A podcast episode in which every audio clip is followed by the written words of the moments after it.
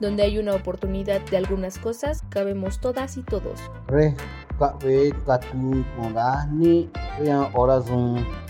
Entre triquis y chilangos.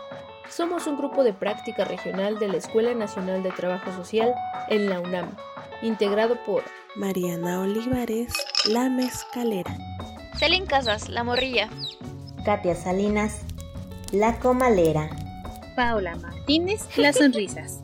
Jacqueline Galindo, La Metalera.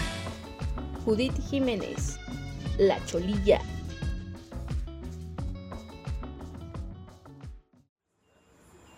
Permita el libre cierre de puertas.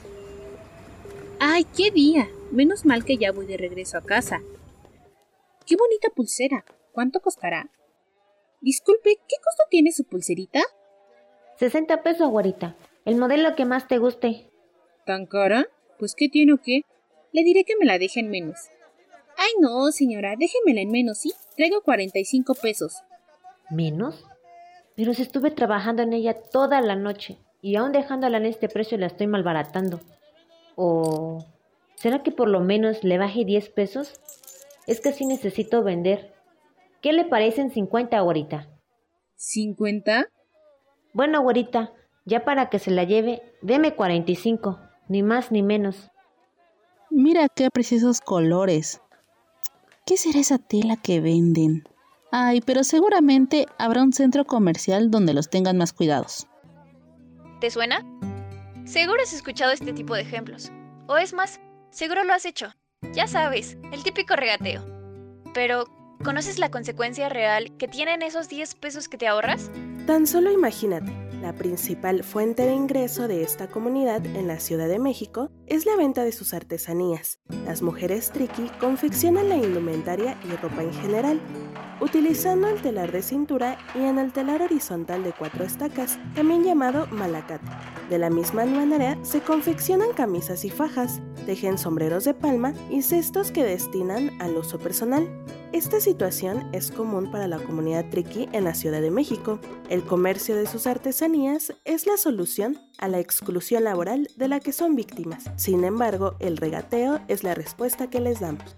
Pero sí conoces a las y los triquis, ¿verdad?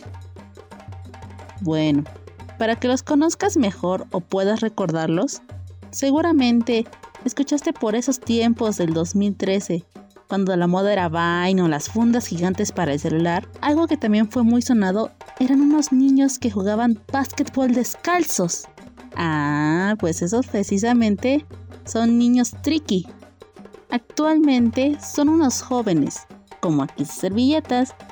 El caso es que como diría Aristegui, aún sin ganar millones de pesos, como otros deportistas, estos niños fueron campeones del cuarto Festival Internacional de Mini Básquetbol de Argentina. Más allá de este recuerdo y sus expresiones culturales, hay que preguntarnos, ¿por qué están en la Ciudad de México? ¿Será decisión u obligación? ¿Alguna necesidad o quizás supervivencia? Las personas triquis son originarias de San Juan Copala, bueno, y otras regiones en Oaxaca. Pero en San Juan Copala, digamos que ocurrieron algunas dificultades. Si lo sabremos nosotras. Pero déjenme les cuento. Imagínate que perteneces a una comunidad rica en cultura y lejana a las vivencias de la ciudad, ese sueño de horizontes verdes y armonías silvestres, donde como persona estás acostumbrada a convivir con las vecinas y vecinos de diferentes maneras, ya sea porque intercambias tu trabajo, formas relaciones para mantener vivas las tradiciones, conoces a tu entorno natural casi tanto como a ti, sabes reconocer a las plantas que cuidarán de tu cuerpo cuando enfermes, respetas la vida que emana de la tierra y coexistes con la naturaleza, los animales. Una de las más importantes características que hay en tu comunidad son las creencias religiosas y espirituales. Vives tranquilo y orgulloso de tu identidad. Pareciera ser que te encuentras en el mejor lugar del mundo. Entonces, ¿por qué te irías? A través de los tiempos, la población mexicana en su totalidad ha sufrido muchas formas de violencia. Una de ellas es la represión del gobierno priista, que al no aceptar la creación de un municipio autónomo, recurrieron a utilizar las Fuerzas Armadas para obligar al pueblo a abandonar su tierra. Bueno, no te obligan, solo te asesinaban si no te ibas. Entonces, la incertidumbre inunda tu vida. ¿Dónde vas a vivir? ¿Qué vas a comer? ¿Qué sucederá ahora? Ay, mi querida capital. La Ciudad de México resulta ser el lugar quizá no perfecto, pero sí útil para un nuevo inicio.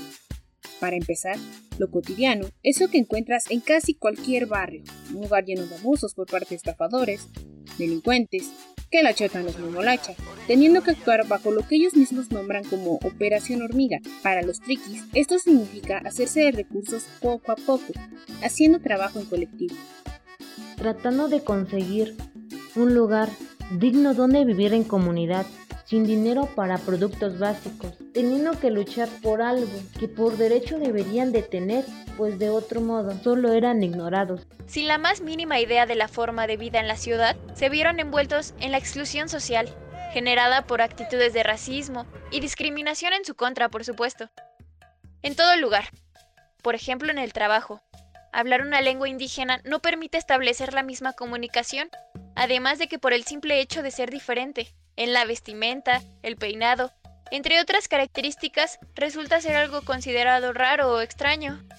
También en espacios comunes y recreativos como el transporte público son señalados.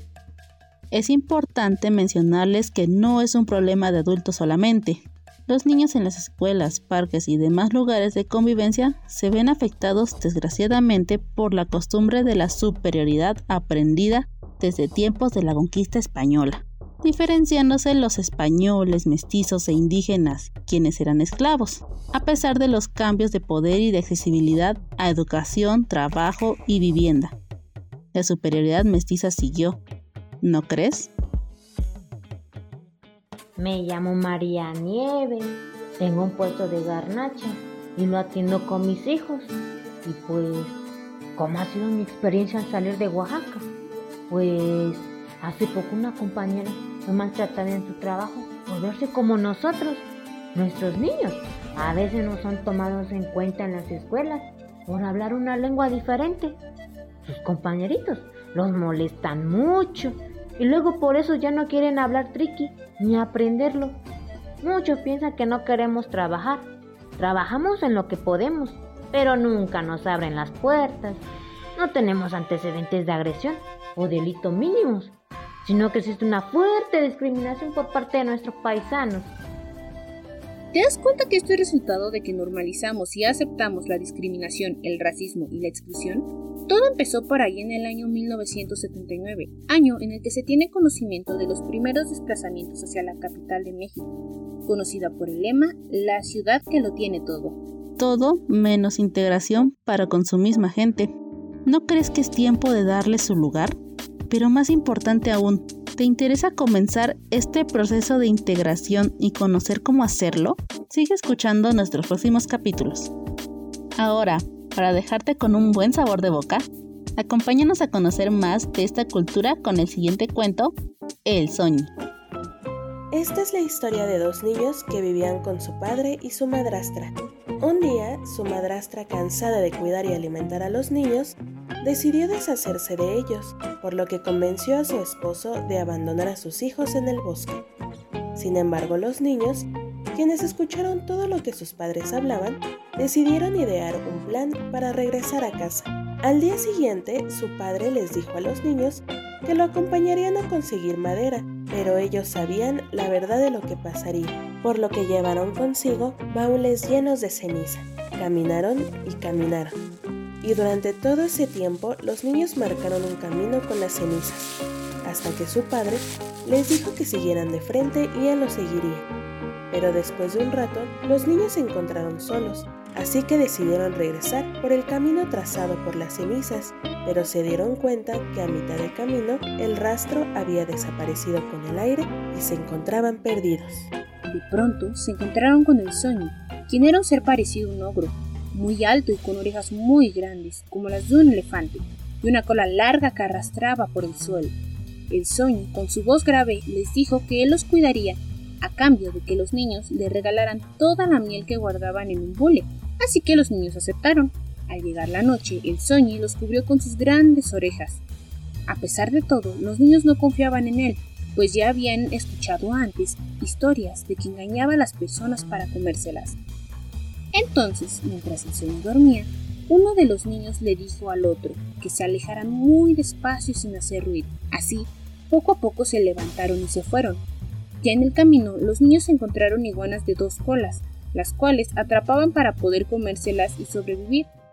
El Sony despertó al amanecer y al darse cuenta de que los niños habían huido, lleno de enojo gritó tan fuerte que los niños que ya estaban lejos pudieron oírlo, pero ilusionados creían que quien gritaba era su padre. El ruido cada vez se escuchaba más y más cerca, hasta que podían escucharlo justo detrás de ellos. Así nos cuentan, así se expresan en la Gaceta, moviendo los pies y las voces al ritmo del viento triqui publicada en noviembre del 2019 por un grupo de práctica regional como este. ¿Quieres conocer el cuento completo? Visita nuestras redes sociales en Facebook, Twitter e Instagram. No te pierdas entre Triquis y Chilangos el próximo viernes 29 de octubre, mismo horario, aquí en Spotify. Gracias por escuchar.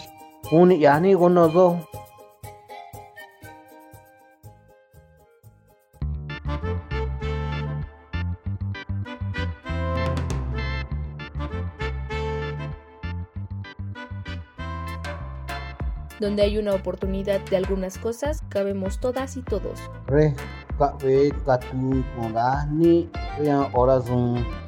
Entre triquis y chilangos. Somos un grupo de práctica regional de la Escuela Nacional de Trabajo Social en la UNAM, integrado por Mariana Olivares, La Mezcalera. Celín Casas, La Morrilla. Katia Salinas, La Comalera. Paula Martínez, Las Sonrisas. Jacqueline Galindo, La Metalera. Judith Jiménez, La Cholilla.